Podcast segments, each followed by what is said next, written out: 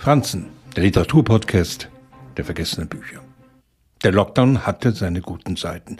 Plötzlich bemerkten wir, wie viel Zeit wir doch hatten, wenn wir nicht in unseren Alltag eingespannt waren.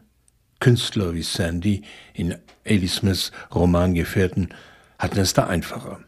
Sie waren sowieso die meiste Zeit mit sich beschäftigt. Sandy ist Mitte 50, ein Alter, in dem sich leicht eine Krise einschleicht. In ihrem Fall sind es eher die Krisen anderer, die ihr Gleichgewicht herausfordern.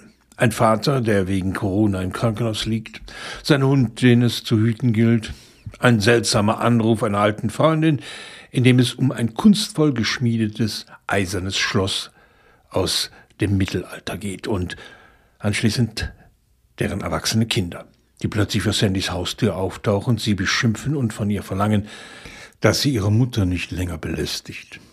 Strange, absurd, anmaßend, bedrohlich.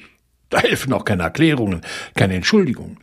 Sandy erinnert sich an einen Moment vor Jahren, wo wildfremde Menschen vor ihrer Wohnung standen und sie anschrien, weil sie Wände voller Bücher besaß.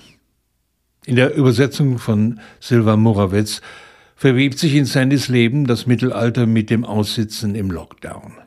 Hier das kunstvolle Geschmeide und seine Künstlerin, da eine Gegenwart, die einen umklammert. Alice Smith gelingt es einmal mehr, uns mit einer Geschichte zu verwirren, uns herauszufordern. Literatur ist bei Smith etwas, was einem nicht als Nachspeise zum Tag serviert wird. Literatur muss erobert werden, sagt sie uns. In aberwitzigen Dialogen breitet sich ein Staunen über die Welt der Wörter aus von denen insbesondere Curview, Ausgangssperre, und Curlew, Brachvogel, sich durch den ganzen Roman ziehen. Und wie das so ist, wenn man stillsteht, führt der Austausch eines einzelnen Buchstaben zu Trauer und Sorge.